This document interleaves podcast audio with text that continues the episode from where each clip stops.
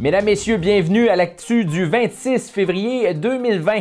En manchette ce soir, les élus demandent du concret pour sécuriser la 117.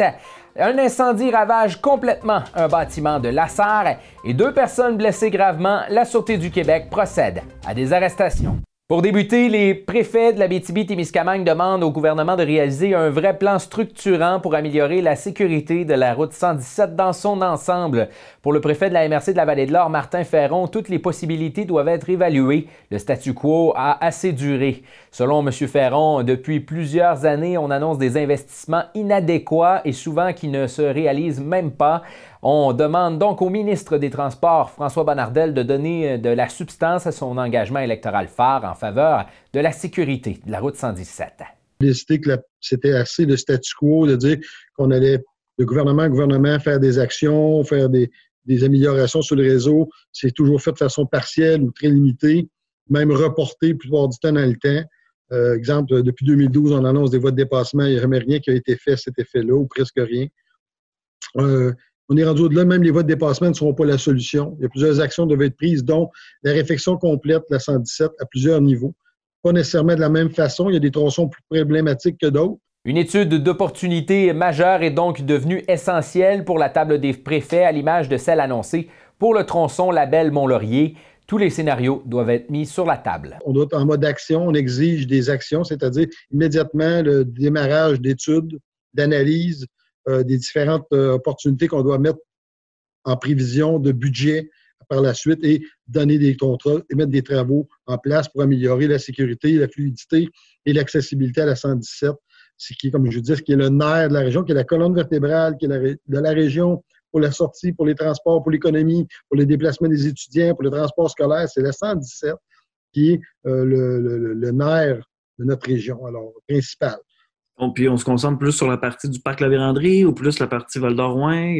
Tous les, tous les tronçons, tous les tronçons sont à travailler. Exemple, la section euh, vient d'être annoncée dans le secteur plus au sud, Laurentide, Label, le secteur Mont-Laurier. Tu connais cette problématique-là, on, la voyage tous. Euh, ils vont aller en étude. Opportunité, quelles sont les meilleures options dépendamment des sections dans le trajet? Euh, ils sont déjà en action. Nous, on n'est même pas à cette étape-là. Puis on demande au gouvernement de faire de partir ces études-là pour se préparer pour pouvoir ensuite budgéter puis ensuite faire les travaux. Les préfets rappellent que les chiffres démontrent clairement que la 117 ne répond plus adéquatement à la demande. Entre autres, entre Malartic et Val-d'Or, par exemple, c'est plus de 12 000 véhicules par jour qui y circulent, des chiffres qui seraient comparables à ceux de l'autoroute des Laurentides. Dans un tout autre ordre d'idée, un incendie a ravagé un bâtiment de la rue principale de la Sarre mardi, peu après 20h45. L'édifice abritait entre autres des logements, des locaux commerciaux et le salon de coiffure chez Réal. Plus de 20 pompiers du service de prévention des incendies de la Sarre ont été mobilisés sur les lieux. Personne ne se trouvait dans les logements au moment du brasier. La machinerie lourde a été appelée sur place pour aider les pompiers à éteindre les flammes et le bâtiment est une perte totale. L'électricité a été coupée pendant de longues minutes également dans le secteur pour permettre aux pompiers de faire leur travail. Personne n'a été blessé heureusement. La cause, elle, demeure inconnue. Étant donné qu'il y avait un bâtiment voisin qui était très près et euh, au courant de l'intervention, euh, le toit a commencé à s'affaisser vers l'intérieur et là, le feu allait vers le bâtiment voisin. Donc, euh, pour éviter la propagation au bâtiment voisin, on a euh, pris la décision de, dans le fond, de démolir le bâtiment qui était qui était touché par l'incendie. Comme comme le bâtiment est très endommagé, on n'a pas vraiment trouvé de cause à, à l'incendie. Donc, pour l'instant, c'est encore indéterminé. Côté d'Amos, deux suspects ont été arrêtés mardi soir en lien avec un dossier de voie de fait. Un individu blessé s'était présenté au poste de la Sûreté du Québec à 19h30. Il a été conduit au centre hospitalier pour traiter des blessures sérieuses. Sa vie ne serait cependant pas en danger. Une enquête a été ouverte et des expertises seront réalisées. Et pratiquement au même moment du côté de Val d'Or, une personne a été transportée à l'hôpital avec des blessures graves euh, suite à une altercation. Les agents de la SQ ont été appelés peu avant 19 h sur la 6e rue en lien avec cet événement. Un suspect a été arrêté et une enquête a été ouverte. Toujours du côté de Val-d'Or, l'entreprise Pompe à eau René Rochefort de Val-d'Or a été déclarée coupable d'une infraction à la loi sur la qualité de l'environnement. Selon un communiqué émis par le ministère de l'Environnement et de la lutte contre les changements climatiques, le 14 avril 2015, à Rivière-Eva, dans le lac, euh, dans le secteur du lac Mourier, oui, l'entreprise a émis, déposé, dégagé ou rejeté ou permis l'émission, le dépôt, le dégagement ou le rejet d'un contaminant, soit dans des euh, eaux usées, euh, soit des eaux usées, oui, dont la présence dans l'environnement est susceptible de porter atteinte à la vie, à la santé, la sécurité, au bien-être ou au confort de l'être humain, euh, ou de causer des dommages ou de porter autrement préjudice à la qualité du sol, à la végétation, à la faune ou aux biens un geste qui contrevient à l'article 20 de la loi sur la qualité de l'environnement. L'entreprise fautive a été condamnée à verser une amende de 30 000 du côté d'Amos, les employés du service des travaux publics euh, et du service de l'électricité de la ville ont décidé pour une troisième fois depuis 2014 de redonner à la communauté une somme de 13 000 avait été accumulée depuis 2017 et a été remise en cinq parts égales à cinq organismes. C'est donc un montant de 2 630 qui est offert au Fonds Ange Gardien Aricana, au Centre de prévention du suicide, à la Maison du Boulot Blanc, à la Maison de la Famille et à la Maison Mikana.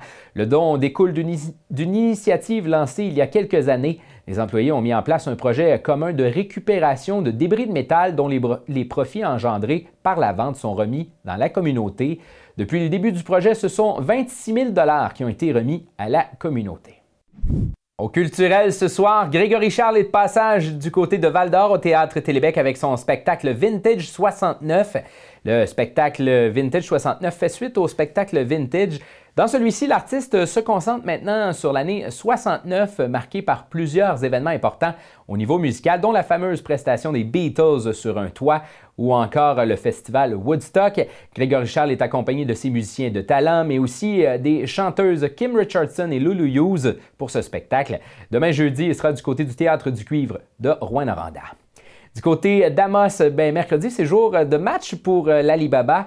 Et ce soir, Carella affronte Pro Nature. Pro Nature connaît d'ailleurs un excellent début d'année 2020 et compte bien poursuivre sur cette lancée dès 20h à la petite bouteille.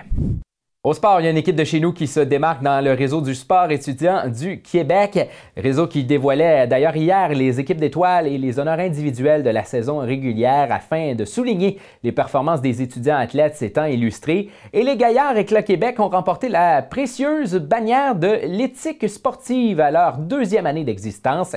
Il y a l'étudiant en sciences de la nature Pierre Binet qui euh, s'est quant à lui démarqué euh, par un mérite académique.